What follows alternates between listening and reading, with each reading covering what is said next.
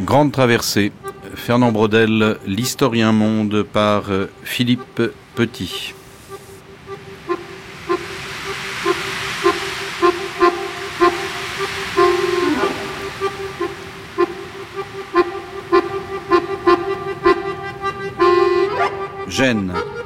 La Méditerranée, berceau du capitalisme moderne.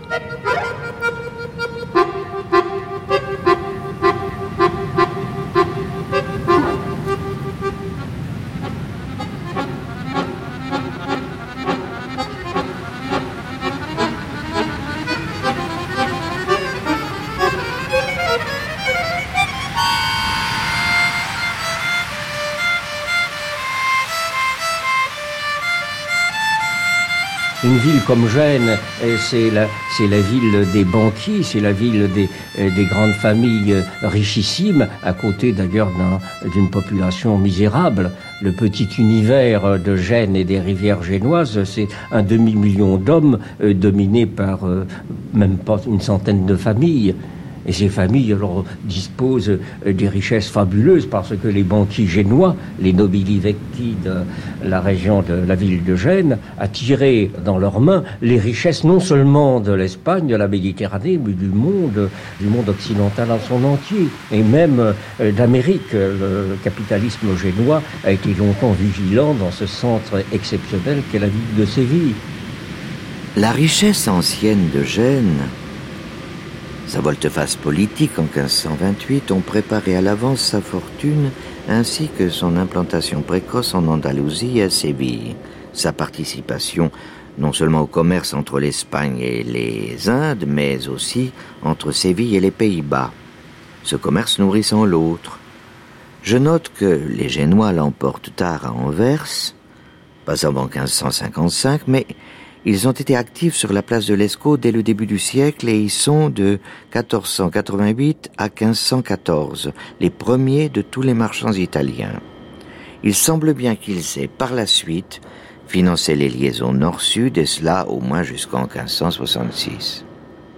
Et alors, euh, les ports de la Méditerranée euh, qui, euh, dans ces dernières années, on marche très bien. Sont nos principaux concurrents dans les pays étrangers ils sont en Espagne, ils sont Barcelone et Valencia. Ce sont les deux ports qui marchent très très bien.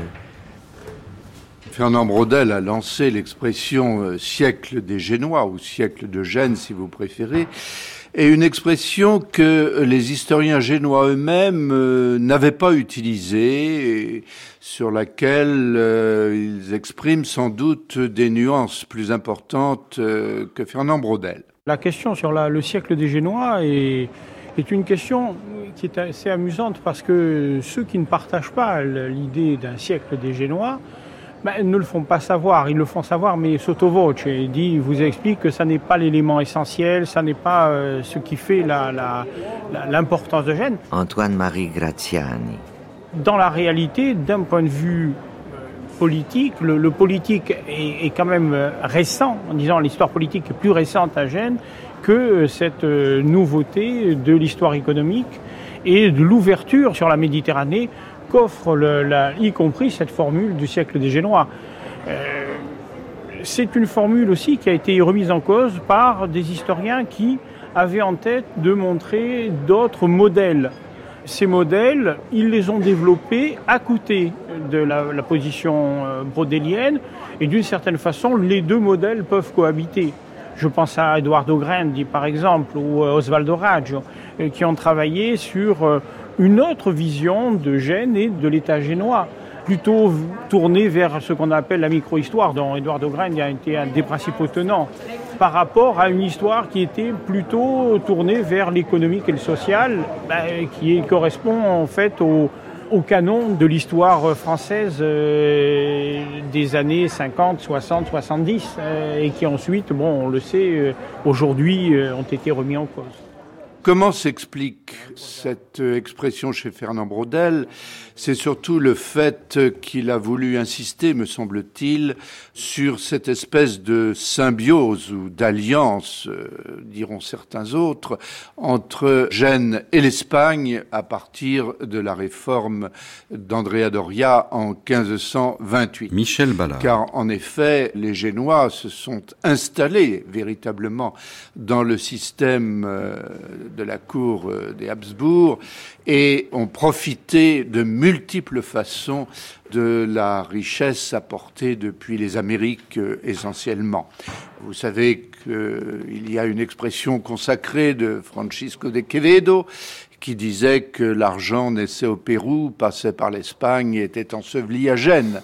Cela montrait donc la richesse considérable que les Génois ont pu réunir grâce, si vous voulez, à leurs interventions dans les finances, dans la vie politique et même dans la vie militaire et navale de la cour d'Espagne. Capitano? No. Je crois qu'il y a une continuité, si vous voulez, parfaite entre euh, l'essor de Gênes au cours du Moyen Âge et puis ce que nous constatons pour le XVIe siècle. Euh, si je reviens un instant sur euh, le siècle des Génois, c'est simplement pour montrer que ce siècle des Génois s'est caractérisé surtout dans la ville de Gênes par un essor artistique considérable. Donc tout cela exprime bien la puissance qu'avait acquise l'aristocratie génoise au XVIe siècle, mais une aristocratie qui est, euh, disons, le prolongement euh, de ces riches euh, marchands que nous voyons exercer leur entreprise, leur commerce au cours du Moyen Âge et sur lesquels je me propose naturellement de revenir dans un instant. Ah ben, nous pouvons commencer à marcher. Si, non, non, ma non è televisione, no. Salve, buongiorno. Prego, prego. È un po' dura, si aspetti che... Aspetta, ecco. Perché fa... c'è il braghettone che... Prego, prego. Francesco Frumento. Ah, vous voyez, ça, ça c'est une bombe française. Euh, c'est une bombe française du 1680 à peu près. Louis XIV. Louis XIV, exactement. Et a lancé euh, 13 500 de ces bombes sur Gênes et avait déjà, pour l'époque, une puissance considérable parce que avait euh, arrivé à une distance d'un kilomètre et demi à peu près et était complètement pleine de pauvres et avait une capacité de destruction considérable. Oui, oui. Alors, il y a toujours chez les Génois à la fois euh, euh, un espèce de regret, hein, il y a un remords. Hein. ils ont quelque part abandonné la mer. Ils l'ont abandonné euh, au profit bah, de leur environnement, et au profit, bien sûr, de ces puissances, notamment les Nordiques, qui à partir de 1590, si vous voulez, euh, vont arriver en Méditerranée et euh, vont apporter des mutations. Alors, ils regardent avec euh, certaines angoisses de, de, certains côtés et en même temps une certaine envie ces bateaux qui sont les bateaux ronds et qui apportent effectivement la richesse du nord de l'Europe, c'est quelque chose qui a un impact sur eux, mais ça ne veut pas dire qu'ils vont le reproduire. Non, il y a d'autres bateaux, ces bateaux correspondent à des puissances, ces puissances peuvent travailler quelque part pour eux, donc, après tout, pourquoi aller se mettre sur la même ligne qu'eux? Alors, de temps en temps, bien sûr, on trouvera euh, des jeunes, on les appelle les jeunes, après on les appelle les nouveaux, et ainsi de suite, qui vont dire, ben, nous, notre État disparaît, nous sommes, enfin, c'est un peu les souverainistes de, de l'époque, notre État est en train de disparaître, euh, nous n'avons plus les moyens d'eux, nous avons été, nous ne sommes plus, etc. Et euh, à ce moment-là, on se tournera vers les endroits où on peut trouver du bois, la Corse en particulier. C'est la grande, il y a deux grandes périodes autour des années 1590 et puis autour du milieu du XVIIe siècle, où on va se tourner vers la Corse pour essayer de tirer le maximum du bois pour fabriquer la nouvelle puissance. mais en fait, dans la réalité, très rapidement, on abandonnera l'idée parce que ça c'est trop cher. Et puis que l'État n'a pas les moyens, euh, d'une certaine façon, l'État génois n'a pas les moyens d'un simple banquier. Alors, euh, je, crois que ce qu'il faut comprendre, c'est pourquoi euh, Gênes a été ainsi jeté à la mer, comme l'exprime Jacques Hers. Nous sommes dans un territoire qui a très peu de ressources naturelles. Bien sûr, il y a les oliviers, il y a la vigne, mais il n'y a pas de grand terroir agricole.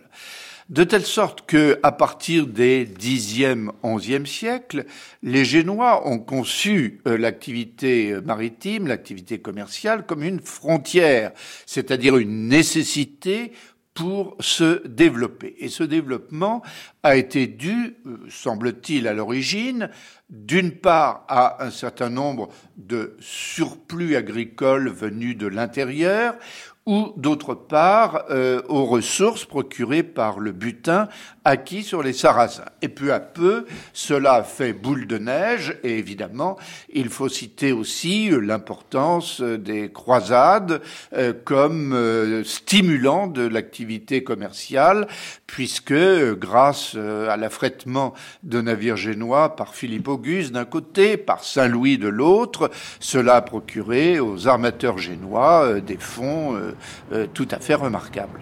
Même euh, comme vous pouvez voir, euh, cette partie du port s'appelle les portes anciennes. Et au-dessous, il y a vraiment les ports comme étaient dans les 1500. Aujourd'hui, on a refait complètement tout, mais c'est une chose moderne. C'est une imitation de Miami Beach mais il serait plus intéressant de voir les ports comme étaient vraiment au Moyen Âge, parce qu'au-dessous est complètement intact.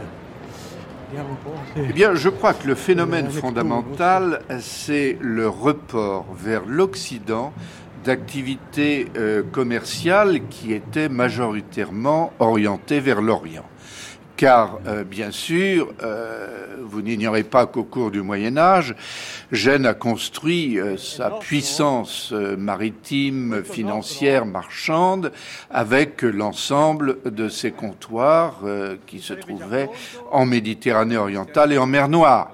Je rappelle simplement, d'une part, l'existence au cours de la période des croisades de comptoirs comme ceux d'Acre et de Tripoli, Ensuite, bien sûr, euh, l'importance de la présence génoise à Constantinople avec euh, le quartier de Péra qui était euh, véritablement au XIVe siècle un État dans l'État byzantin, la possession de multiples comptoirs en mer Noire sur la côte de Crimée avec en particulier Caffa, aujourd'hui Féodosia, et puis aux Bouches du Danube, Kilia, Lycostomo, Vicina, Latana aux Bouches du Don, Trébizonde sur la côte septentrionale de l'Asie mineure, tout cela euh, constituait, si vous voulez, un réseau extrêmement important, de sorte que l'on a pu parler d'un véritable Commonwealth génois euh, qui s'étendait depuis euh, Londres et Bruges, où les Génois étaient très présents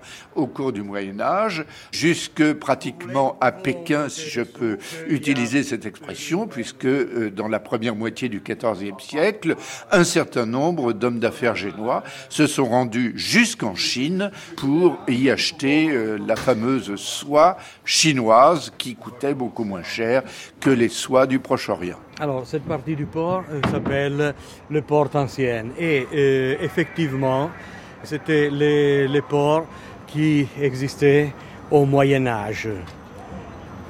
les ports, cette partie des ports est mm, durée comme port commercial encore jusqu'il y a 50 ans. Après, euh, après la, Deuxième Guerre mondiale. Ce capitalisme commercial, il est fondé, me semble-t-il, sur l'existence de sociétés euh, qui ont une base familiale, Et je crois qu'il est très important de souligner le rôle des alberguis génois, euh, c'est-à-dire de ces associations de nobles qui comprennent aussi de plus petites gens, euh, qui sont centrés autour d'une tour nobiliaire et d'un quartier fermé, et qui exercent la marchandise, puisqu'il n'y a aucune contradiction à Gênes entre le fait d'être noble et le fait d'exercer la marchandise. Donc c'est une base essentiellement familiale, mais c'est aussi un deuxième trait qu'il faut souligner, une participation assez générale de la population à l'activité commerciale. Car en effet, grâce à un certain nombre de contrats qui sont passés devant des notaires, par exemple euh, des contrats de commande ou des contrats de societas maris, société de la mer si vous préférez, on voit euh, des artisans, on voit euh, des femmes, des veuves parfois risquer quelques sommes dans l'activité commerciale en la confiant ces sommes à des marchands itinérants qui euh, se rendent euh, vers l'outre-mer génois. Donc il y a véritablement une sorte de généralisation de l'activité commerciale à l'ensemble de la société génoise et on voit même des clercs qui participent aussi à cette activité. Alors euh, aujourd'hui les marchandises arrivent, sont tout, presque tout containerisées ne sont pas containerisées seulement les marchandises que l'on ne peut pas les containeriser, c'est-à-dire les solid bulk, euh, c'est-à-dire les refuses solides, par exemple les kaolins. Les kaolins arrivent de la Tunisie ou les pétroles ou aussi le vin, parce que l'Italie produit beaucoup de vin, mais importe beaucoup de vin du nord de l'Afrique. Il s'agit d'un vin qui a une haute gradation alcoolique, mais d'une qualité hmm, plutôt bas. Mais il vient coupé avec euh, euh, de vin local pour l'améliorer. Et vient euh, mis pas dans les bouteilles, mais dans les boîtes en charton. Et euh, c'est un vin euh, qui est vendu en coût bas. Alors, tous les autres, les, gros des marchandises qui sont containerisées, eh, eh, arrivent en grande partie de l'extrême-orient. Mais attention, aujourd'hui, ce n'est les coûts du transport a euh, une, influence sur les prix terminal plutôt modeste. Ce qui a une influence considérable sur les prix terminal, c'est le travail, la main-d'œuvre. Et alors, les marchandises euh, tournent le globe même plusieurs fois pour euh, faire un segment de travail dans les points qui est le plus productif. Par exemple, euh, un exemple pratique, les, les, peaux des animaux pour faire des bourses, des vêtements, euh, sont produits, par exemple, en euh, Australie, en Australie. Et sont portés, par exemple, en Toscane, tout près de Florence, où il y a pour les peaux raffinées, il y a des, des, des fabriques pour le les, les qui, qui sont euh, très évoluées. À la fin, quand les pots sont terminés, peuvent aller dans l'extrême-orient pour la réalisation, par exemple, sous la supervision des euh, sociétés euh, italiennes, mais la main-d'œuvre est tout chinois. Ça, c'est un exemple et des, autres, des autres choses. Alors aujourd'hui, euh, ça c'est une chose intéressante, que la plus grande partie des conteneurs arrivent de l'extrême-orient, pour la raison que dans l'extrême-orient, il y a une haute productivité et, la main-d'œuvre coûte plutôt peu. Alors, ça a créé une nouvelle route de navigation. Euh, dans l'extrême-orient, l'on passe par l'océan Indien, Mar Rouge, Suez, et l'on arrive dans la Méditerranée. Attention, quand les bateaux sont dans la Méditerranée, euh, encore il y a 20 ans, sortaient par Gibraltar et allaient ou dans l'Amérique, du nord du sud, et dans l'Europe du Nord. Aujourd'hui, la plupart des bateaux qui arrivent dans la Méditerranée déchargent dans les ports de la Méditerranée. Et avec, par exemple, des traînes, les marchandises sont portées en Allemagne, en Suisse. Par exemple, le port de Gênes est le port de la Suisse. Vous savez, quand dans la dernière guerre mondiale, les ports étaient hum, contrôlés par euh, les, militaires de, l'Allemagne, et quand il, y a eu la libération, l'on avait peur que les Allemands, en s'en allant, faisaient sauter les ports de Gênes. Alors il y a eu des, des gros problèmes pour les sauver les partisans disent c'est nous parce qu'ils avaient peur de nous. L'Église euh, catholique dit non, c'est moi qui je suis intermédiaire. La vérité, c'est la, Suisse. La Suisse a sauvé Gênes parce qu'elle a dit non, le port de Gênes, euh, c'est à moi et tu ne le dois pas détruire. Et, euh, comme l'Allemagne portait ses capitales en Suisse, a dit oui, d'accord, ça c'est la, la vérité.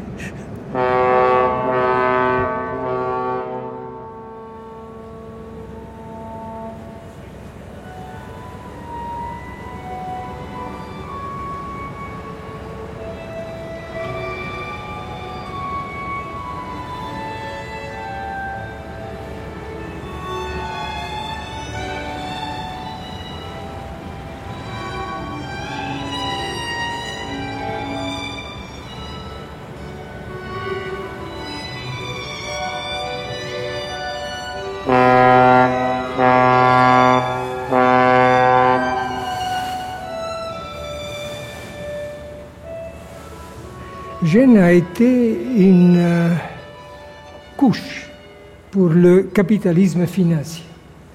Il a commencé du deuxième, treizième siècle avec le commerce.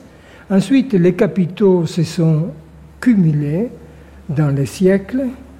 Ils ont trouvé dans la Banque de Saint-Georges euh, les moyens pour se multiplier plus, plus. Giuseppe. Et au XVIIIe siècle, Gênes était peut-être le premier ou le second après Genève centre financier de l'Europe. Gênes est une république de dimensions assez limitées, avec peu de ressources matérielles, sauf les ressources de l'argent. Et donc, euh, Gênes était alors comme en, quelque façon la Suisse des dernières décennies. La banque, une banque internationale.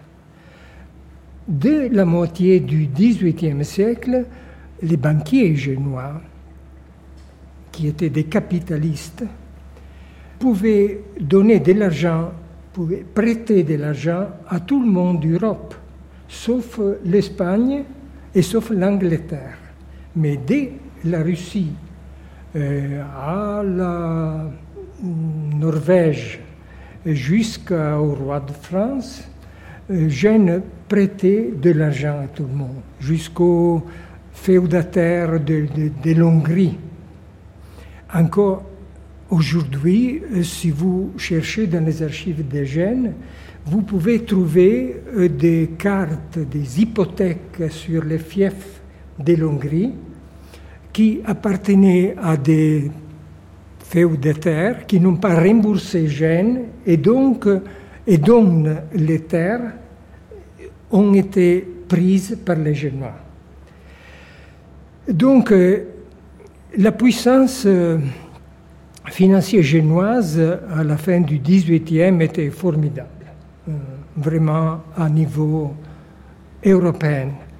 Mais on a eu une grande disgrâce, c'est-à-dire l'arrivée de Napoléon, et l'application au crédit génois, qui particulièrement vers la France était énorme, du principe de deux tiers, la banqueroute de deux tiers, qui avait déjà euh, la France. Donc, quand euh, Gênes est devenu, après 1815, une ville de l'État de Savoie et euh, le progrès était désormais sous les signes de la révolution industrielle. Gênes s'est trouvé en difficulté parce que beaucoup de ces capitaux avaient été, euh, étaient finis avec euh, sa dette publique. Alors parlons de la dette publique, si vous voulez. Euh, Gênes a toujours eu un état d'une extrême faiblesse. Et ceci euh, a été souligné par Fernand Braudel également. Il faut dire que Gênes est essentiellement un conglomérat économique. Et on ne peut pas parler de véritable État lorsque l'on évoque euh, l'histoire de Gênes. Euh, L'État, euh, c'est, si vous voulez, la domination de tel ou tel clan sur la chose publique, et ces dominations, eh bien, sont peu durables, c'est-à-dire qu'elles se renversent très fréquemment. On a souvent parlé du fait que Gênes s'était donné soit aux Milanais des Visconti des Sforza, soit au Royaume de France, pour essayer d'apaiser, si vous voulez, les querelles existant entre les différentes factions aristocratiques. Donc, de ce point de vue-là, si vous voulez, ce qui est essentiel dans l'histoire de Gênes, c'est véritablement l'organisation de l'activité économique et les rivalités qui peuvent exister euh, du point de vue économique entre les grandes factions euh, qui dominent la ville. La dette publique des États modernes est bâtie sur les impôts. Bon, le premier cas d'une dette publique bâtie en cette façon est à Gênes, dans le XIIe siècle. Le premier cas d'une dette publique qui est basée, qui est fondée sur euh, les impôts. Nous avons des contrats faits par euh, l'ancienne commune de Gênes en 1147 euh, qui démontrent ce fait. Après environ 50 années, dans la dette publique de Gênes a été introduite la division en pièces de 100 lire. Et la division en pièces de 100 lire, qui était donc une des priorités de Gênes, est encore aujourd'hui dans les listini di borsa, dans le, tous les bourses exchange stock du monde traite les titres sur une base descente.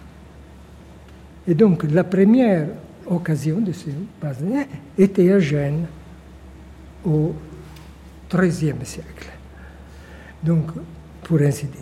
À Gênes, on a inventé, appliqué, pas inventé, mais appliqué euh, sur une large escale l'escompte l'escompte des titres publics au XVe siècle.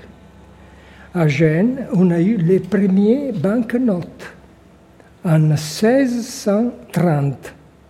Banknotes nominatives, pas aux porteurs comme aujourd'hui, mais quand même beaucoup avant que la Banque d'Angleterre.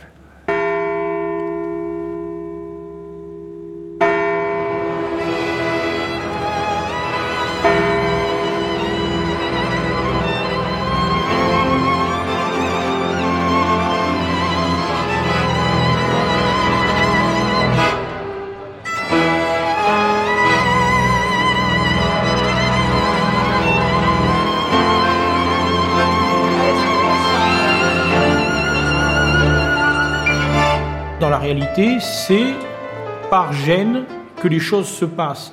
Lorsque la phrase dit l'argent né en Amérique qui passe par l'Espagne et Gênes, on est dans un certain nombre de vérités. Mais d'une certaine façon, il ne dort pas à Gênes. Justement. Il rebondit et on va avoir au contraire euh, la possibilité d'ouvrir avec un grand angle, d'aller travailler, y compris chez l'adversaire, chez, à Venise. On a, euh, contrairement à ce qu'on on imagine bien souvent, il y a des les liens entre Venise et Gênes, d'un point de vue financier, ne sont pas euh, absents, hein, bien au contraire. avec Florence, qui est un autre à la fois partenaire et adversaire de, de Gênes. Mais c'est vrai que cette interpénétration du système politique de l'Empire et de la royauté espagnole avec une puissance financière de premier plan qui est le système, qui est le, système financier génois, c'est ce qui permet de comprendre d'une certaine façon, oui, l'entrée bah, de l'essentiel dans cette direction qui est la direction ouest vers l'est.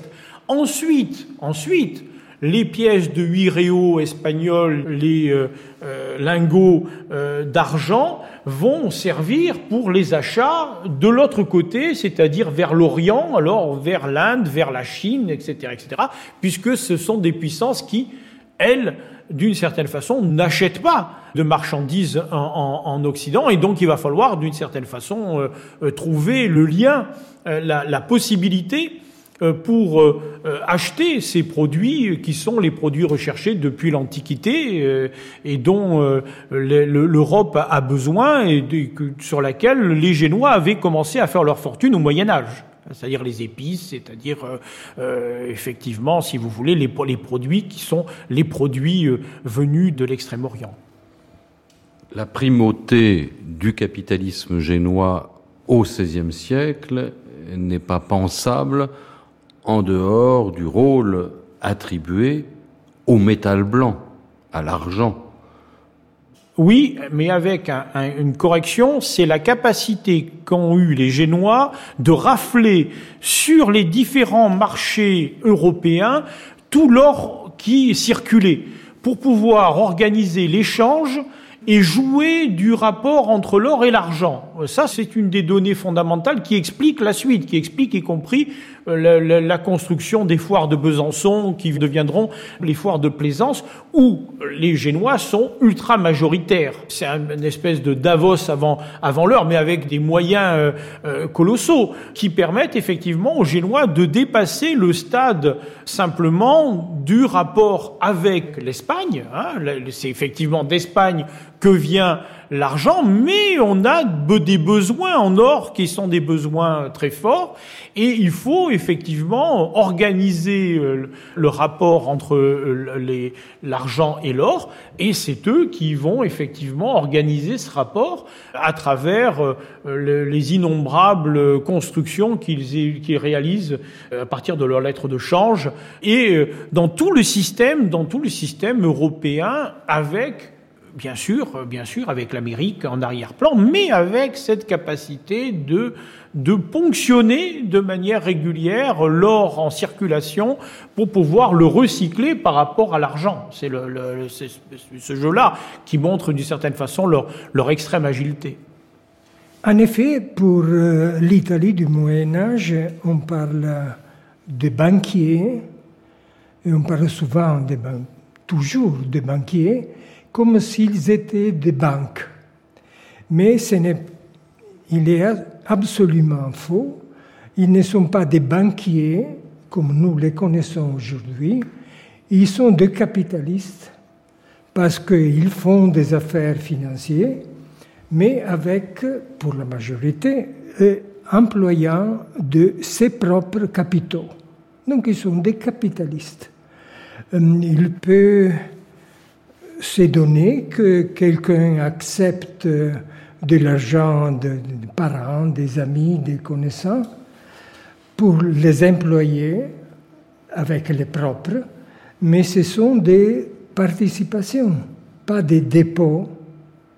Des dépôts. Donc, euh, la chose fondamentale est qu'il euh, employait de ses propres capitaux pour la majorité et n'acceptait pas et n'avait pas de dépôts, mais seulement des participations d'autrui.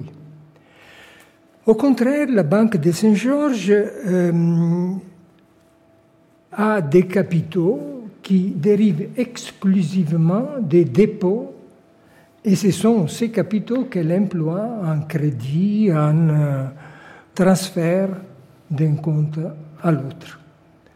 Donc c'est la première véritable banque de l'Europe, mais je dirais du monde aussi.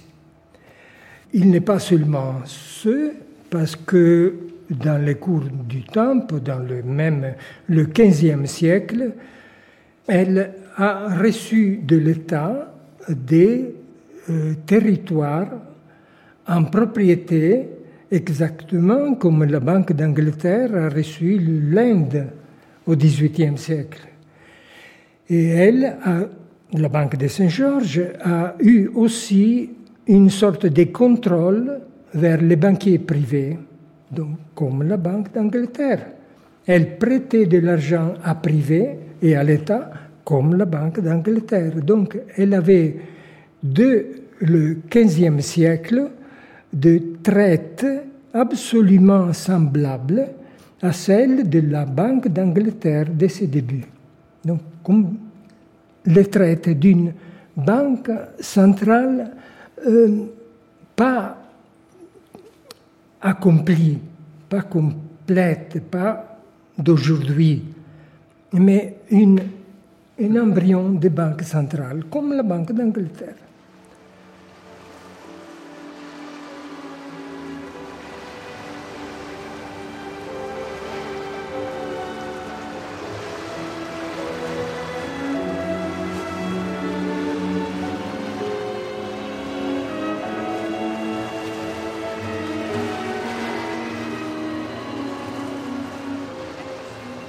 Parce qu'en fait, la grande idée quand même des Génois, c'est quand même le, de regarder cette Europe du Nord, ces bateaux particuliers dont ils ne peuvent pas bénéficier, les regarder avec beaucoup d'envie, hein, parce que bon, ils voient la, capacité, notamment militaire, euh, euh, et l'aspect, euh, on pense à certaines venues que ce soit la, flotte française ou la flotte anglaise. Hein, euh, en Méditerranée, euh, bon, les Génois n'ont pas les moyens, d'une certaine façon, de, se défendre par rapport à euh, des flottes qui sont des flottes modernes, qui sont des flottes correspondant donc à ces bateaux ronds, et toujours cette idée que malgré tout, on peut trouver chez l'autre des moyens de, de meilleure connaissance, l'emploi notamment pour les coupes de bois de personnel venus d'Europe du Nord et particulièrement de Hollande.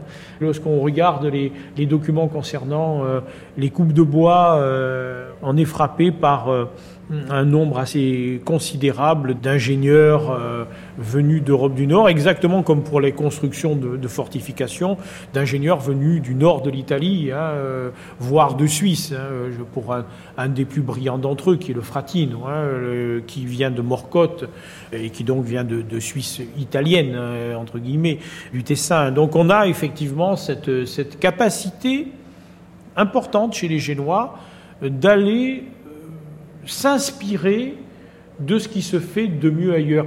Euh, lorsqu'on parle des inventions génoises en matière financière, il y a aussi cette dimension-là, euh, parce qu'on trouvera toujours quelqu'un pour dire qu'il a, vu un document qui ressemblait à un acte euh, plus ancien dans les archives de, de Florence ou ailleurs. par contre, il aura du mal à m'expliquer comment, d'un coup, d'un seul, je peux avoir des centaines et des centaines d'actes identiques. Ce qui montre effectivement la capacité, au-delà de l'invention, de populariser, de développer et à ce moment-là de trouver peut-être des formes auxquelles l'inventeur n'avait pas euh, réfléchi à l'origine. Ici, il y a des autres quais. Libye, les noms sont Libye, Somalia, Érythrée, Éthiopie, c'est-à-dire euh, des noms des ex-colonies d'Italie en Afrique, euh, parce que euh, c'est qui ont été construits dans les périodes du fascisme quand il y avait ces, ces colonies. Ecco, euh, ça, c'est ce que, que nous voyons, c'est la Libye. Et l'on avait donné euh, comme diciamo, gestion euh, au Docker. Alors les dockers travaillaient comme presteurs de main-d'œuvre, mais en même temps comme emprunteurs. Mais comme emprunteurs, on marchait très très mal et ils ont quitté. Et aujourd'hui, c'est un quai livre tant que livre public, c'est-à-dire. Et euh, la loi prévède qui existe en quai public. Et pour cela, marche bien. Et par contre, ces deux ici, qui sont le Canepa et Ronco, sont de l'armateur et du terminaliste Ignazio Messina, la, ligne Messina. Messina, c'est une puissance économique parce que a commencé à la fin de la Première Guerre mondiale. Il était un vieux Sicilien, euh, un capitaine de bateau. Il a acheté un petit bateau. Tout à la fois, le business marchait bien, marchait bien, et c'est un grandi et aujourd'hui est une puissance parce que euh, ce terminal que nous voyons ici, il y en a dans beaucoup de ports du monde. Et, il n'y a pas seulement le, le terminal il y a aussi les bateaux, armateurs, terminal et euh, spéditionner, fait travail porte à porte. Et c'est vraiment une, puissance. Dans la plupart des comptoirs, donc, euh, la bigarrure ethnique était, était étonnante. Est-ce qu'il y a eu des métissages? Oui, bien sûr. Euh, il faut évoquer le fait que l'émigration génoise vers les comptoirs d'Orient est une émigration essentiellement masculine. C'est-à-dire qu'il euh, y a très peu de gens qui euh, font venir leur famille. Donc, la conséquence évidente, c'est un concubinage, concubinage qui, évidemment, a comme conséquence la naissance d'enfants nés de femmes euh, tatars, mongols, abkhazes, laz, etc. Kouman.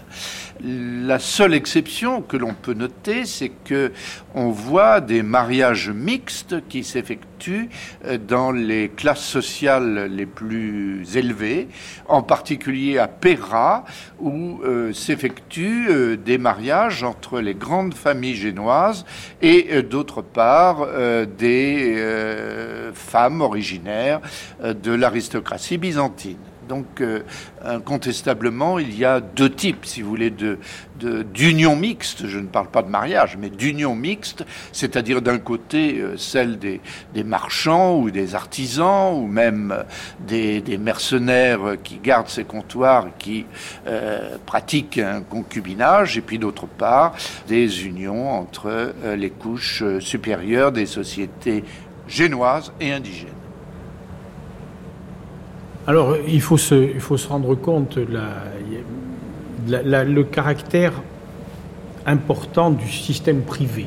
Il y a un système public, il y a toujours eu un système public à Gênes, autour de la commune, autour ensuite de la République, mais il y a un système qui est un système, un système privé très fort. Depuis pratiquement les origines, je pense aux, travaux de Michel Ballard euh, sur euh, la, la, période médiévale, évidemment. Mais lorsqu'on regarde, par exemple, euh, ce qui va advenir avec euh, la nouveauté, c'est-à-dire Andrea Doria et ensuite, euh, si vous voulez, ce qui, ce qui, suit, on se rend compte que le, privé est quand même euh, dominant. Un exemple très simple, la bataille de l'Épante. Vous avez deux présentations à la bataille de l'Épante. La première présentation, la, République de Gênes présente trois navires à la bataille de l'Épante, hein, trois galères. Et puis l'autre, tout aussi classique, nous dit 25. Alors c'est 3 ou 25. Dans la réalité, les deux ont raison. Les deux ont raison. Les trois, c'est les trois galères de la République de Gênes. Les 22, ce sont les galères qui sont louées par euh, euh, les, les euh, à Philippe II et que Philippe II finira par racheter à Gian Andrea Doria. et c'est évidemment cette transformation de 3 à 25 qui permet de comprendre comment, euh, bah, d'une certaine façon, la petite République de Gênes peut se permettre un certain nombre de, choses au, XVIIIe siècle. La, République de Gênes n'a pas besoin d'avoir une armée puisqu'elle a l'armée espagnole euh, jusqu'au XVIIIe siècle pour la défendre. Euh, non, elle n'a pas besoin d'avoir une marine puisqu'il y a les marines des autres ou qu'elle a sa, sa propre marine mais employée et louée à un tiers, donc qui est le roi d'Espagne. C'est ce qui permet de comprendre, si vous voulez, cette espèce d'agilité dont parlait Brodel. Vous voyez, c'est cette agilité, cette capacité à, euh, rebondir constamment, à changer un petit peu les, éléments qui permettent de comprendre comment, euh, effectivement, euh, comme le disait Giuseppe Fellogne, à un moment donné, à la fin du XVIIIe siècle, on est devant la deuxième, peut-être la deuxième puissance financière du monde. C'est cela qui permet de comprendre. Alors, bien sûr, je regarde les, bateaux qui rentrent dans le port de Gênes et j'ai les images qui sont des images en fait pas tout à fait exactes.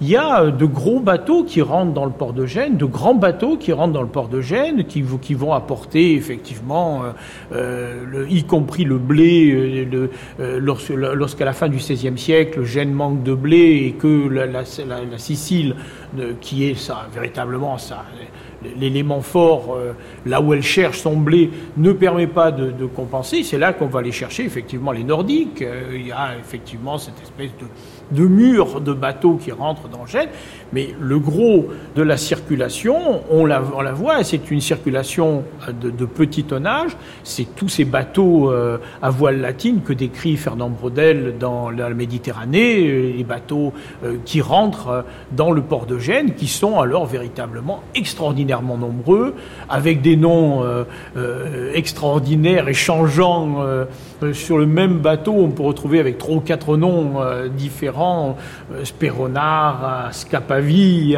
Feluc, Polac, Pinco, etc., etc., alors qu'il s'agit pratiquement toujours du même bateau, mais avec euh, effectivement toute une série euh, de noms divers et variés, pour représenter cette construction qui est une construction avec, oui, des bateaux à gros tonnage, oui, des bateaux plus moyens, et puis des bateaux tout petits, mais ces bateaux tout petits finissent par grâce à leur afflux, a changé complètement les, choses.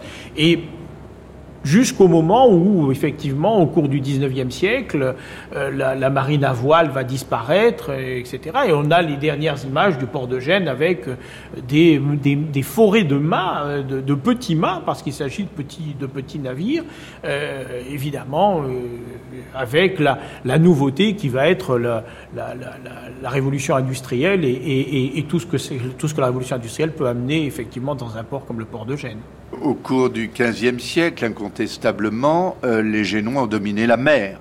Et ils l'ont dominée parce qu'ils se sont trouvés toujours en tête dans la course au gros tonnage. Et cela s'explique par le fait qu'ils devaient transporter des matières premières, matières premières comme l'alun, par exemple, qui servait à l'industrie textile euh, pour, euh, disons, fixer les couleurs sur les tissus, qu'il devait transporter également du blé, parce que la ville a besoin d'être nourrie et ne possède pas sur place euh, les ressources nécessaires, devait transporter également du sel, donc tout cela nécessitait des navires de très forte capacité.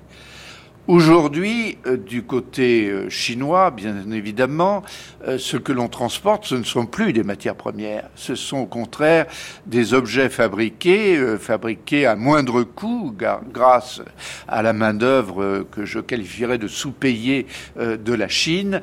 Donc il y a de ce point de vue-là un contraste assez intéressant entre, d'une part, cette domination maritime des Génois au XVe siècle et puis une sorte de début euh, disons, de euh, euh, monopole du commerce maritime par les Chinois.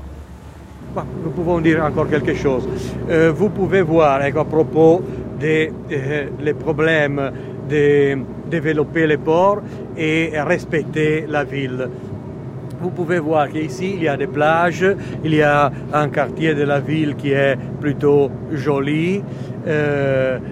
Et, justement, euh, les Genois qui habitent ici ne sont, ne sont pas contents d'avoir les ports devant eux. ils préféraient avoir les plages, avoir euh, la zone touristique. Et quoi, c'est le, vrai problème. parce que pensez que dans un premier temps, on avait, on avait pensé de développer les ports de Gênes tout long la côte, arriver jusqu'à Savona, faire une unique porte très longue et avec le temps, avec les siècles, arriver à une unique ville, Gênes et Savona, qui serait devenue une unique ville. Mais au moment, la chose a été bloquée parce que entre les deux villes, il y a 35 km de côtes où il y a bien affirmé l'industrie du, du, tourisme. Euh, il y aurait un impact ambiental insoutenable si nous allons faire les ports. En plus, nous donnons des, dommages économiques considérables, passer à la propriété euh, immobilière par exemple. Et une chose, c'est d'avoir un appartement sur la mer, une autre chose est avoir un appartement sur les ports. Et, et, tous les, les, hôtels, etc. Alors, euh, nous, le maximum, les ports euh, ne, peut se développer au-delà de, de ce terminal ici. Et ensuite, euh, euh, j'ai dit, on peut avoir deux solutions, ou de construire des îles au milieu de la mer, ou euh, surtout, à mon avis, la, chose la plus sage, euh, de potentier considérablement les trains et euh, utiliser les trains pour transporter de façon que les conteneurs arrivent continuellement dans les ports et immédiatement ils sont chargés sur le train et vont à destination immédiatement. Ça serait la chose la plus rationnelle que l'on peut faire.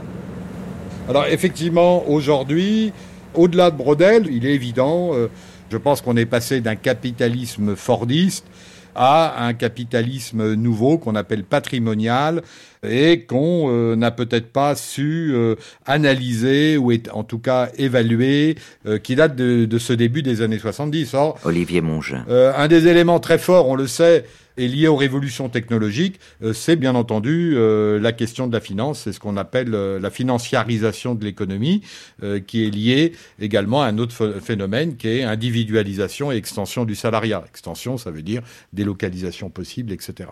Donc là, on a quelque chose de très profond qui accompagne la déstructuration de ce qui était l'élément majeur du capitaliste, c'est-à-dire l'entreprise. Hein, on voit très bien qu'aujourd'hui, le monde euh, n'est plus organisé simplement autour du conflit capital-travail, même s'il travaille toujours, mais euh, comme le dit un livre de Michel Dussault, euh, de la lutte des classes à la lutte des places. Le problème de l'inscription spatiale est extrêmement, extrêmement fort. Alors, ce capitalisme financier, la grande question, c'est de savoir comment le, le réguler. On voit que c'est difficile. Et encore faut-il rappeler que ce capitalisme financier n'est pas euh, le fait que d'un certain nombre de grands poursuicoteurs, des multinationales, etc. Mais moi, ce qui m'a paru le plus important euh, par rapport à une réflexion économique comme à la Brodel, euh, c'est aujourd'hui la chose est un peu différente dans la crise de 2010 que c'est les États qui sont un peu en ligne de mire. Jusqu'où peut-on s'endetter? Comment se désendetter? Euh, Donc c'est tout le problème euh, de la dette, du prêt. N'oubliez jamais que déjà Michelet euh, était sensible à ce thème dans des textes du 19e siècle. Une société ne peut pas s'endetter à l'infini. On parlait pas des générations futures. C'était un état de fait. Et puis on peut rappeler que la Révolution aussi était un peu sous-tendue par toutes ces questions de, de la dette, etc.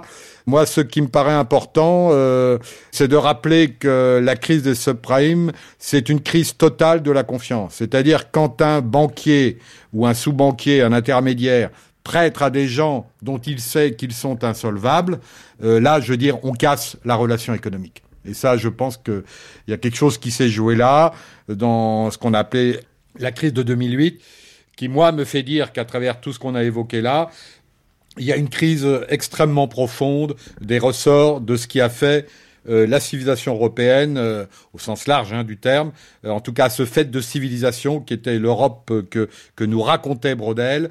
Et je pense que c'est aussi important que le problème de l'attaque en règle des agences de cotation ou des marchés financiers. Bien sûr qu'il faut, il faut réfléchir à cela. Pourquoi a-t-on pu casser à ce point la relation de confiance?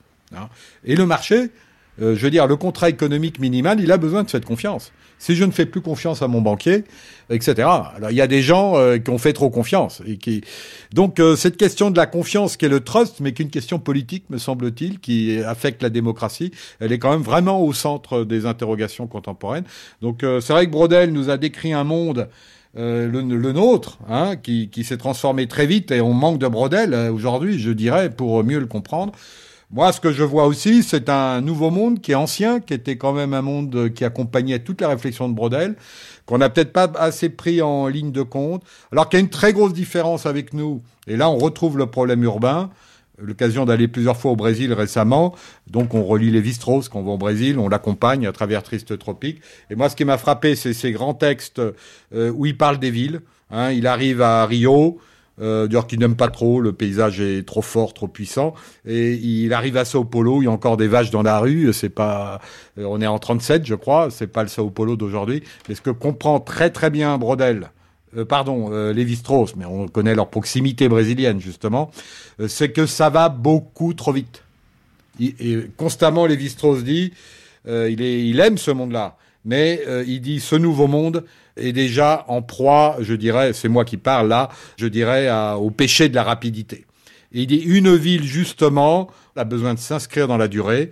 Euh, Lévi-Strauss écrit de très belles pages sur euh, Tokyo, ville palimpseste. S'inscrire dans la durée, c'est-à-dire il faut du temps. Il faut du temps. Euh, nous, on a peut-être des villes trop patrimonialisées, les méchantes langues parlent de nos villes musées européennes, etc. Tout n'est pas faux. On voit très bien que euh, dans le nouveau monde ou les nouveaux mondes d'aujourd'hui, parce qu'il n'y a pas que le Brésil qui n'est pas un nouveau monde d'aujourd'hui, il y a tous ces nouveaux mondes asiatiques euh, où l'urbanisation est encore plus rapide même que dans l'espace de l'Amérique du Sud. Euh, on voit très bien que les villes ne peuvent pas se stabiliser, les villes ne peuvent pas s'installer, ne peuvent pas s'inscrire dans la durée.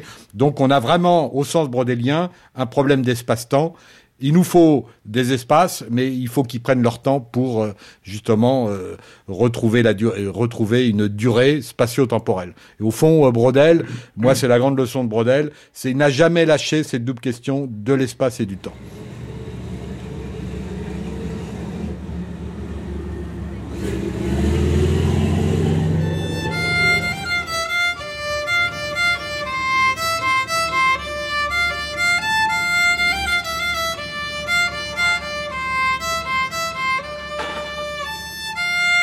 Poursuivons et nous achevons cette matinée consacrée à Fernand Braudel et plus précisément sur les questions ayant trait à l'économie de marché, à sa vision euh, du capitalisme, à sa vision euh, des, des, dynamiques inhérentes, disons, à l'histoire économique du capitalisme.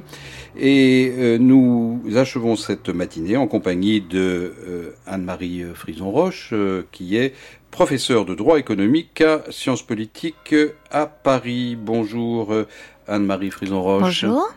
Alors, euh, Fernand Brodel, je ne sais pas si vous l'avez euh, croisé sur euh, votre route, mais en tout cas, à lire, je pense en, tant que lectrice évidemment, mais à lire certains de vos articles, il y a quand même des, thématiques qui sont parfois, je dirais, communes, et il y en a peut-être une qui transparaît par-dessus les autres, c'est l'idée qu'il y aurait des dangers finalement à euh, une autonomie euh, de l'économie et que parmi euh, ces dangers, disons, la, phase capitalistique que nous traversons aujourd'hui, après la grande crise de l'automne 2008, mais après aussi évidemment la crise grecque récente et les difficultés des États européens à coordonner leur politique budgétaire.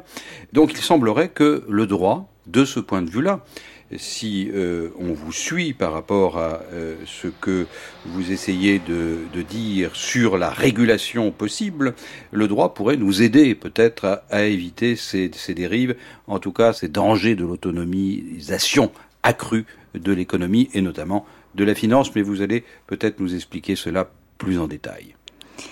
disons que j'aurais tendance, comme l'a fait tellement bien Fernand Brodel, à distinguer l'économie et la finance.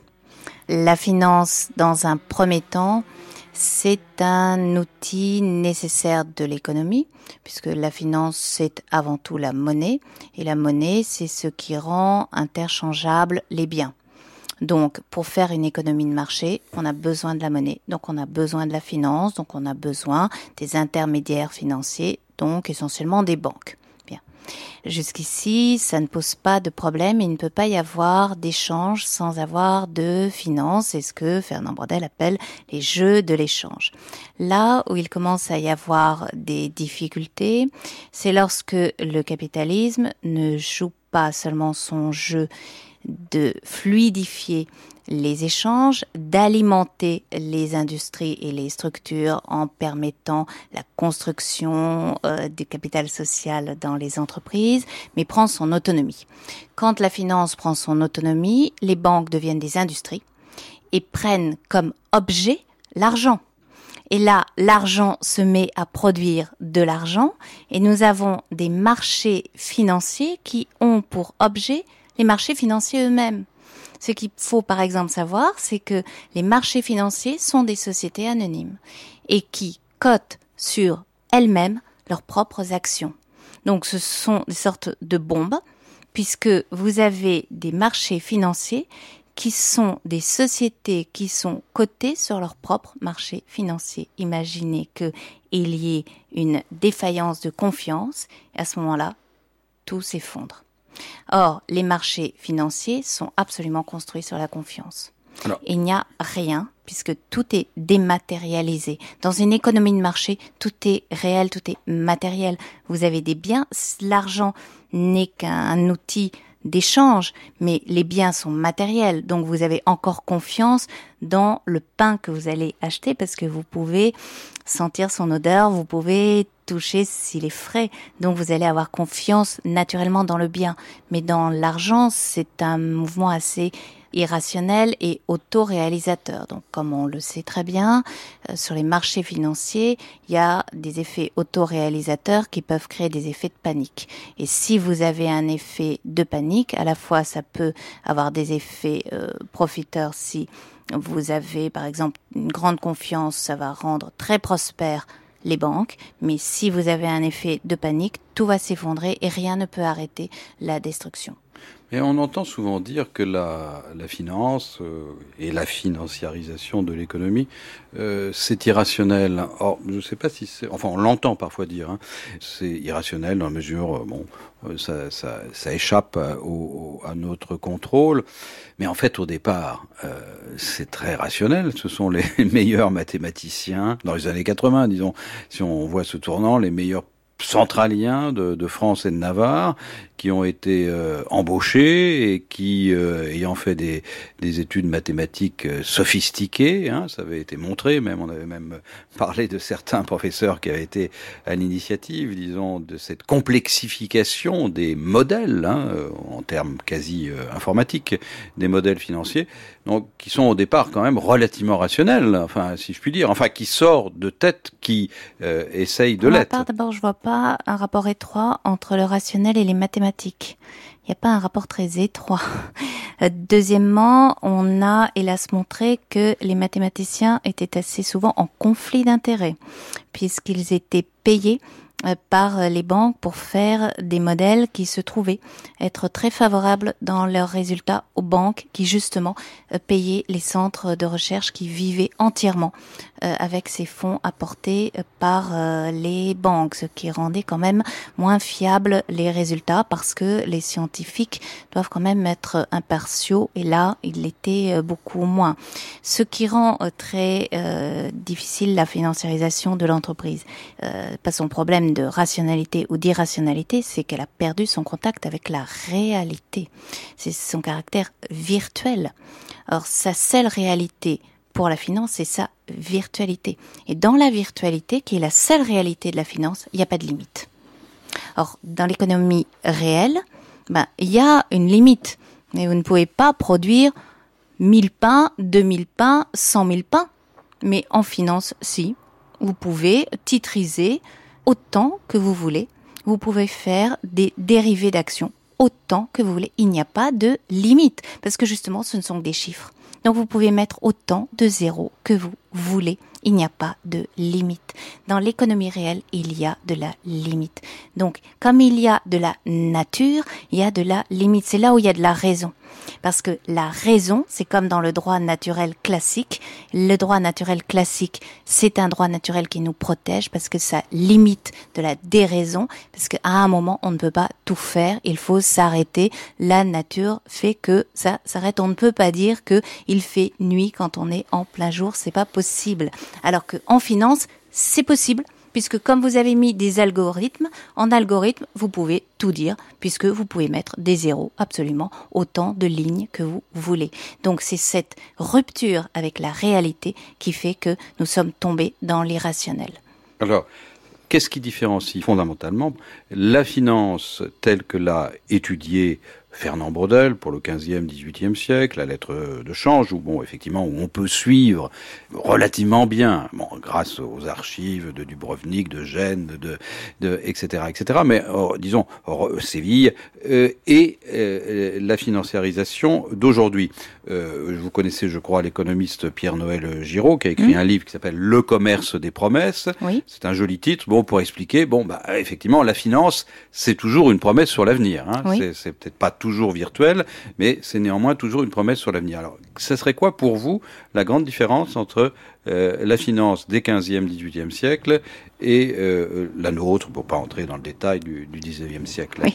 Alors, la, la, lettre de change, qui est un objet assez chéri pour les, les juristes, parce que c'est le droit Oui. cambiaire. Hein, le droit, droit cambiaire, c'est le fait que on prend euh, précisément un titre qui se détache de la réalité, de ce qu'on appelle le rapport fondamental euh, euh, en droit, et donc on va faire confiance au seul papier. Donc c'est le titre, euh, le titre cambiaire. Donc c'est vraiment la finance qui commence euh, à, à apparaître effectivement. Et donc c'est comme ça qu'on va pouvoir voyager.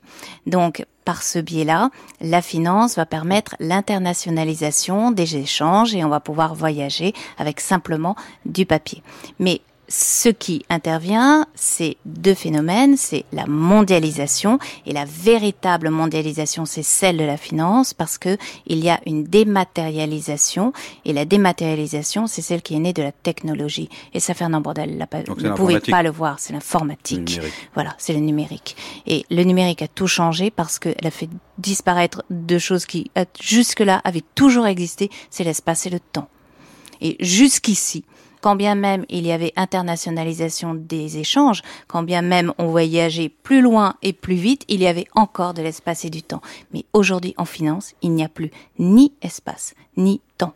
Vous pouvez en un instant et partout dans le monde faire des échanges et dans des espaces et dans des masses absolument considérables. Donc, il n'y a plus d'espace et il n'y a plus de temps. Alors, est-ce qu'on peut réintroduire cet espace et ce temps? Euh, Le juriste euh, Alain Supio, je crois que vous euh, affectionnez, aime à distinguer euh, le mot régulation du mot réglementation. Il dit euh, on régule euh, son chauffage et on réglemente l'économie de marché lorsque celle-ci est atteinte de déréglementation. Alors, je ne sais pas si les termes sont importants, mais en tout cas, Bah, les termes pour sont introduire. Ils très sont importants. très importants. Mais... Et en plus, Alain Supio est à la fois un, un grand ami et à la fois nous nous disputons toujours beaucoup Ah, ensemble. Très bien. très Toujours bien. beaucoup. Donc, c'est Euh, la preuve que c'est un grand ami. Absolument. Parce que nous, ce que moi je soutiens, c'est que une fois que l'on a posé le diagnostic et qu'on a dit que cet état du monde était mauvais parce qu'il était destructeur des faibles, et que cela suffisait à poser un jugement négatif sur cet état du monde et que le droit a un devoir qui est de protéger les faibles et que donc il faut que le droit essaye de faire quelque chose pour que cet état ne perdure pas, il faut essayer de faire quelque chose. Et là, je trouve que le livre d'Alain Supio n'arrive L'esprit de pas. Philadelphie. L'esprit de Philadelphie paru, euh, voilà, qui vient de paraître 2010. au- en 2010 au seuil, n'arrive pas à formuler les solutions que le droit euh, pourrait proposer. Alors, ce qu'il me dit, parce que nous, après, nous nous disputons par email, non seulement de vive voix, mais également par email, euh, il me dit, c'est déjà bien d'en parler. En cela, il a raison parce que comme le droit est un acte de langage, il n'est pas rien que le Absolument. droit intervienne et dise cet état du monde n'est pas satisfaisant, les crabouillements des pauvres par cet état du monde euh, qui est présenté comme un état de nature fatale n'est pas exact.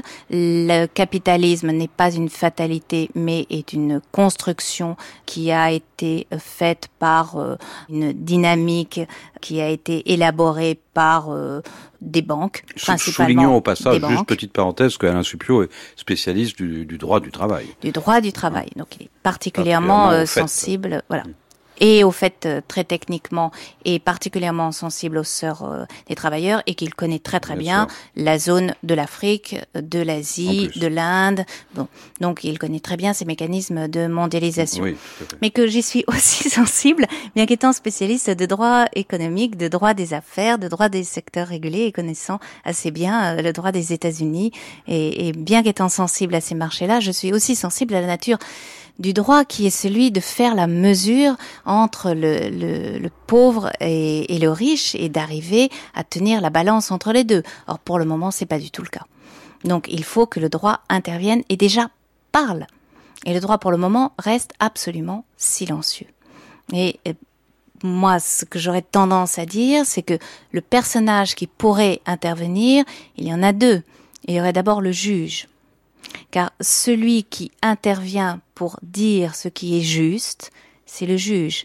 C'est à la fois la position d'Aristote, c'est la position de euh, Michel Villet, hum, qui euh, disait que celui qui dit quelle est la part qui revient à chacun, c'est le juge. Donc, nous devons avoir des juges internationaux qui doivent dire ce qui revient à chacun. Pour le moment, on n'en a pas tellement, mais à travers l'Organisation mondiale du commerce, qui à mon avis est injustement décriée, nous pourrions avoir des jugements, et nous en avons à travers des, cas où il y aurait des, des, jugements rendus au bénéfice des pays pauvres. Et c'est le cas dans des grandes affaires sur des matières premières. Euh, sur le coton, sur euh, l'uranium, sur des, questions aussi importantes que ça. Les États-Unis sont condamnés et les pays d'Afrique se trouvent euh, satisfaction.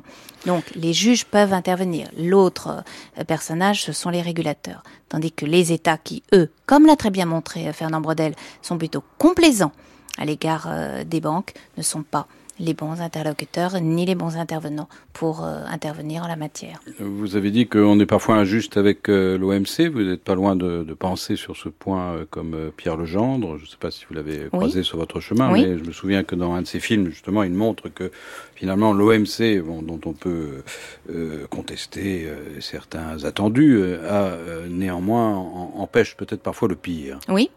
C'est ce que je pense, oui. C'est ce que vous pensez. Alors, est-ce que mm. on peut euh, embrayer sur, sur cette idée finalement en, en, essayant de nous interroger sur bon, euh, le droit global, puisque Fernand Brodel s'intéressait à l'histoire globale, enfin les uns, il y en a d'autres qui appellent ça l'histoire totale, qu'importe, mais bon, vous le droit global, ça, ça, croise ou ça ne croise pas le, droit commun pour l'humanité de Mireille Delmas-Marty, mais je pense que dans les domaines économiques où il y a beaucoup à faire avec les multinationales, ça a commencé aussi avec certaines associations comme l'association euh, Charpa qui euh, essaye de, euh, par ses moyens, disons, de, lorsque des, gens sont injustement atteints dans leur dignité au travail, de pouvoir justement rétablir un minimum de droits.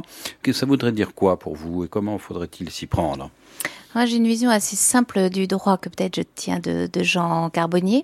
Donc, une vision assez sociologique qui est de dire que pour être efficace, notion euh, économique de base, euh, pour être efficace, un droit doit être conçu et construit à l'image de son objet. Donc, si l'objet est global, le droit doit être global. Bon, en matière financière, les marchés sont globaux. Donc, il faut un droit global, des normes globales, un juge global. Donc, tant qu'on n'aura pas d'État global, c'est pas la peine d'aller chercher du côté des États. Mais en revanche, on peut avoir des régulateurs globaux. On a le FMI d'un côté, on a l'OMC de l'autre.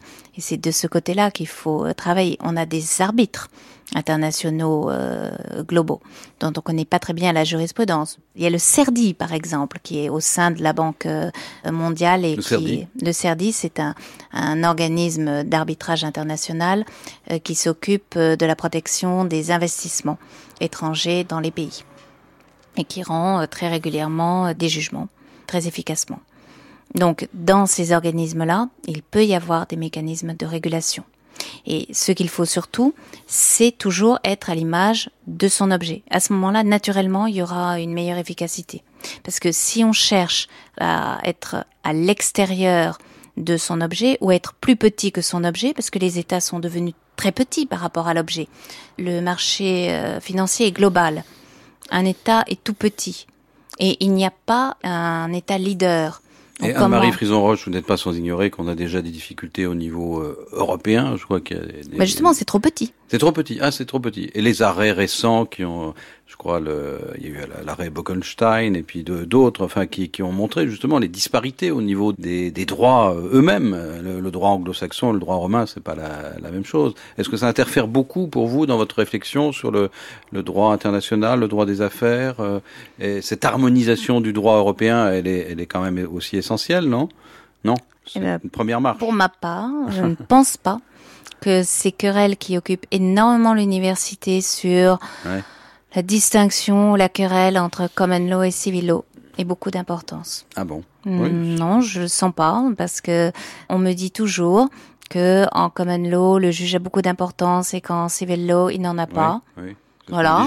C'est ce qu'on dit généralement. C'est ce qu'on dit aux élèves euh, étudiants en première année de droit. Bon, moi, pour de 25 ans d'études de droit, je le vois pas parce que je vois en France, pays de civil law, un juge ayant beaucoup de pouvoir, et je vois dans les pays de common law une Cour suprême qui est dans un système de check and balance et très tenue par euh, la Maison Blanche.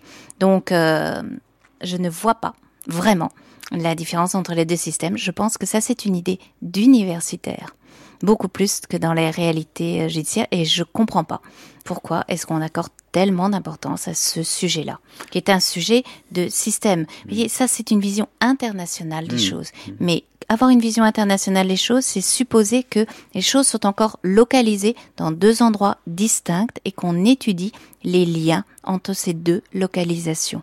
Mais nous n'en sommes plus du tout là. Nous sommes dans un endroit où il n'y a plus de localisation. Nous sommes dans un objet global. Alors pourquoi étudier des liens entre des localisations puisque nous n'en avons plus? Alors Anne-Marie Frison-Roche, le mariage à trois, histoire globale, économie globale, droit global, vous seriez plutôt pour ah, Je suis ah absolument pour. Et donc vous œuvrez dans ce sens-là, y compris dans la manière dont euh, vous enseignez euh, le droit et l'histoire économique, donc j'imagine. Oui. Alors et ça, ça va de pair donc avec la régulation pour vous? Alors comment? Parce que la régulation, elle doit être et elle l'est absolument. Elle l'est parce que on voit très bien que tous les régulateurs se mettent en réseau, euh, se mettent en réseau euh, mondiaux, euh, demandent pas tellement l'avis au gouvernement.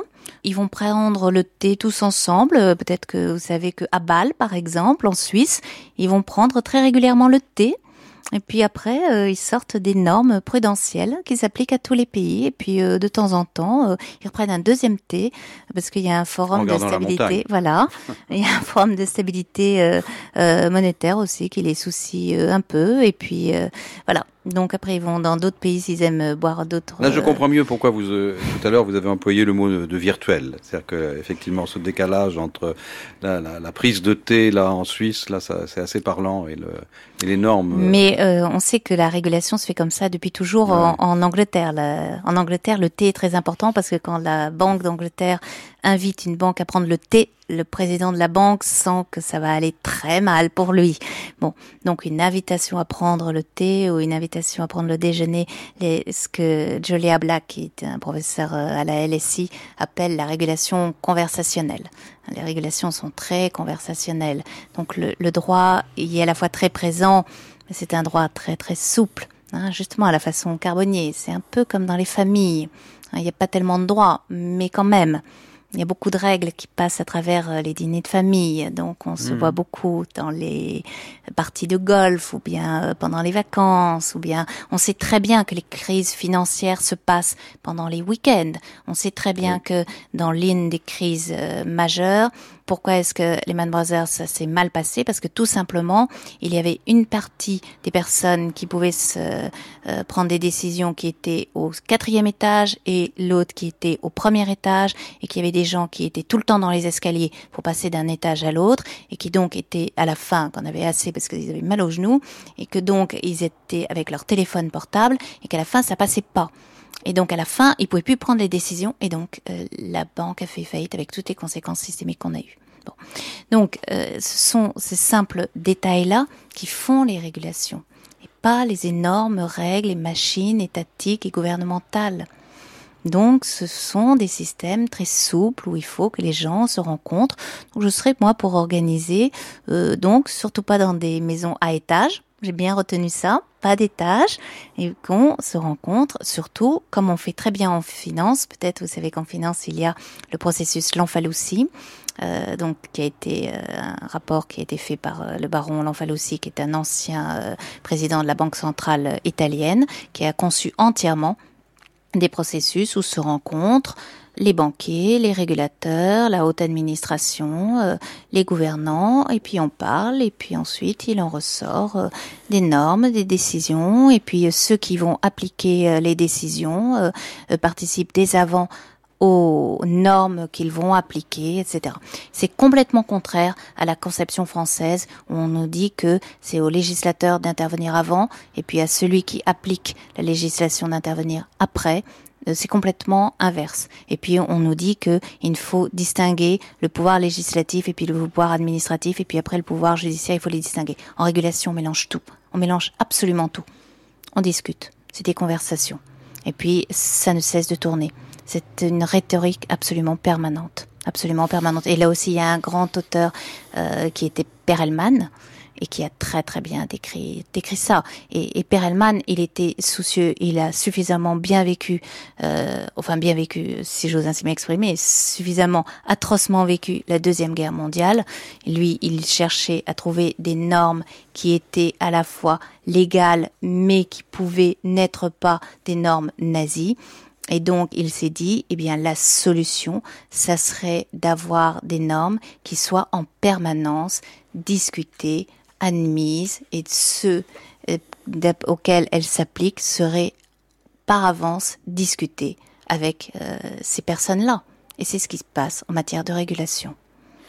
Alors, quand on parle de régulation, on, là, on, est plutôt en train de parler, euh, si je comprends bien, de à la fois de régulation financière, de régulation monétaire, et euh, bah, chez Fernand Braudel, entre autres, il y avait aussi la circulation des biens matériels Oui. tout court. Et lorsqu'on étudie euh, le capitalisme, on est obligé toujours, encore aujourd'hui, de distinguer le circuit de la production et circuit de la consommation. Et euh, c'est vrai que euh, aujourd'hui, euh, après l'entreprise euh, fordiste, on a l'habitude de dire que, euh, certes, euh, la production doit, doit se poursuivre et doit continuer sous la forme de la réindustrialisation, mais il y a aussi un problème du côté de la consommation. Enfin, pas tellement du côté du droit à la consommation, mais euh, non, et, et du côté tout simplement qu'il y a un moment où euh, le désir, disons, de chacun s'épuise tout simplement euh, à, consommer. On ne veut pas consommer euh, infiniment, même sous forme d'apéro géant, disons. Et il y, a- il y a donc cet excès, disons, qui est au cœur peut-être aussi de l'économie capitaliste, qui cet excès, disons, qui arrive comme, alors pas pour les pays en voie de rattrapage économique, évidemment, euh, comme euh, la Chine et l'Inde, etc., mais disons pour euh, euh, les pays qui ont connu la, la modernisation que l'on sait après la Deuxième Guerre mondiale, les fameuses Trente Glorieuses pour la France. Bon, c'est une question qui s'est posée. Est-ce que ça, ça intéresse, disons, le, le circuit de la production et de la consommation, intéresse la, la juriste que, que vous êtes? Ou- Alors moi, je travaille plus sur des mécanismes de, Oui, c'est ça, de- sur les mécanismes. de, de régulation Que sur les plus effets. que sur euh, le, le constat sur l'émergence des nouveaux biens. Mais bon, j'ai tendance à travailler sur des mécanismes comme Internet et euh, Internet qui est un circuit de distribution que l'on n'arrive pas à réguler, donc euh, qui est un problème en soi, favorise l'émergence de nouveaux biens. Et comme ça a été très bien euh, démontré en Occident, le nouveau bien est un bien virtuel puisque c'est l'accès. Et ce que l'on vend aujourd'hui, ce n'est pas tant les biens que l'accès aux biens. Donc euh, l'accès à la verdure, l'accès à l'air pur, l'accès à la culture, l'accès à l'histoire, à l'expérience des autres, voilà. C'est ça qui a Mhm. pris euh, de la grande, de la grande valeur. Ce sont de, toute une nouvelle industrie de l'accès qui, euh, ça a été démontré il y a une dizaine d'années. Avec Rifkin, Voilà, exactement. notamment Jérémy Rifkin. Exactement. Oui. Exactement. Et ça, c'est une analyse très très pertinente et on voit toute l'économie de l'accès qui s'est qui s'est construite là-dessus. Alors, qu'est-ce que vous gardez Et de... pour ça, Obama a, comme d'habitude, une très bonne intuition en essayant de sauver l'Occident en disant euh, il faut développer l'économie verte, parce que c'est évidemment, en réalité, construire un nouveau marché. Qu'est-ce que vous gardez alors euh, de Fernand Braudel? De son étude. Son extraordinaire perspicacité sur la catastrophe qui est en train de nous tomber dessus d'une euh, finance qui est devenue pure, c'est-à-dire autonome de l'économie réelle, ce que nous ne pouvons pas supporter, ce que l'être humain ne peut pas supporter, sauf s'il est banquier. S'il est tambier, si. Lui, lui, il est le grand gagnant euh, de, de cette libération. Mais disons que euh, les autres êtres humains normaux ne peuvent pas supporter ce, ce capitalisme pur. Et je pense que Fernand Brodel a été extraordinairement perspicace. Vous êtes donc pour euh, rétablir ce qu'on pourrait appeler un caractère raisonnable de l'échange? Par une seule limite que la réalité pourrait mettre à la finance. Mais la réalité encadrée par le droit. Ce serait au droit, comme euh, l'a fait le droit naturel, ce serait au droit de remettre la réalité comme limite à la finance, oui. Bien, merci euh, Marianne Frison-Roche pour euh, ce, dialogue très très intéressant qui nous permet de à la fois d'ouvrir l'histoire globale vers le, droit global et peut-être de, de tenir un peu en étau justement cette fameuse économie globale que Fernand Brodel avait si bien étudiée pour les siècles passés. Merci beaucoup. C'est moi.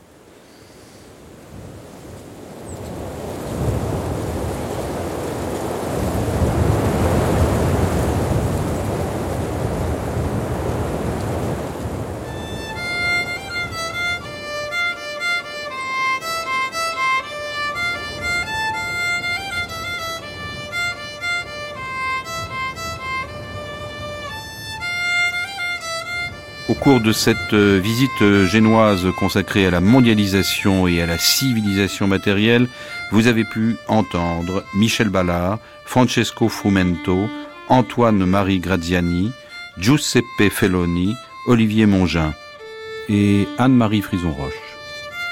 Texte de Fernand Brodel lu par euh, Claude Aufort. Prise de son Jean-Pierre Pernel, Lidevine Caron. Mixage Pascal Bénard. Attaché de production Diane Lamant.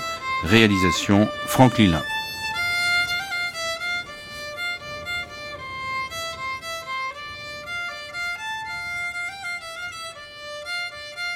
Grande traversée, Fernand Brodel, l'historien monde, par Philippe Petit. Demain, pour euh, poursuivre cette grande traversée, nous nous rendrons euh, dans la Meuse, nous irons à Bar-le-Duc, mais aussi sur les champs de bataille euh, de Verdun, et nous discuterons, c'est le cas de le dire, de la difficile, énigmatique, mystérieuse identité française, mais aussi du roman national et ce qui en reste.